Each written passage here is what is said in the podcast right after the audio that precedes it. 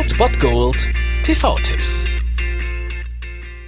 Seid gegrüßt, ihr hört Ernst FM und hier ist das erste Mal für euch euer Filmkonsigliere Margie und wenn ihr am Wochenende unseres Sendestarts ausnahmsweise Ernst FM abschalten wollt und das Fernsehgerät einschalten wollt, dann habe ich für euch jetzt die richtigen Filme, damit ihr am Ende nicht noch auf dem Qualitätsfernsehen von RTL hängen bleibt.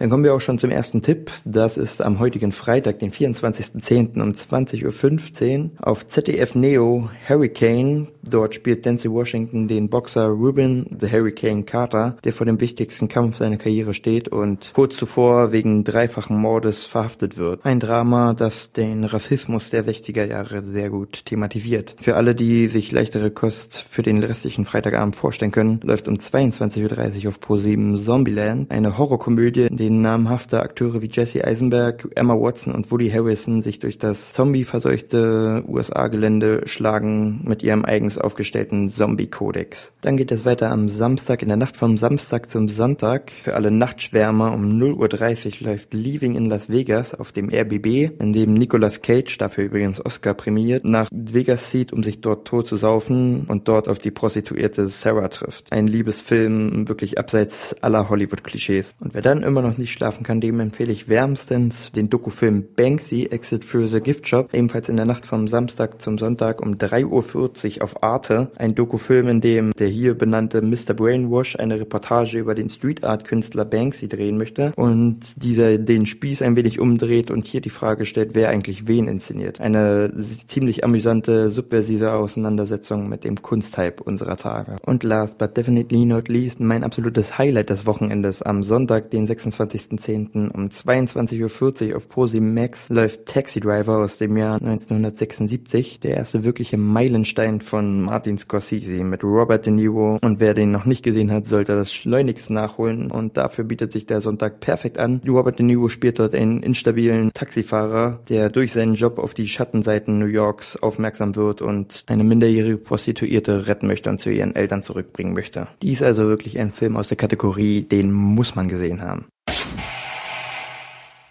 Das war es auch schon wieder mit meinen TV-Tipps für dieses Wochenende. Wir hören uns jetzt regelmäßig am Montag, wenn ich euch die TV-Tipps für die ganze Woche präsentiere. Ich hoffe, ihr schaut rein. Ich werde es auf jeden Fall tun. Und ansonsten merkt euch die Filme wirklich für den Streaming-Dienst eures Vertrauens und holt nach, was ihr noch nicht gesehen habt. Ansonsten bleibt mir nur zu sagen, entscheidet euch dieses Wochenende für Film oder Filmriss. Und wir hören uns am Montag wieder.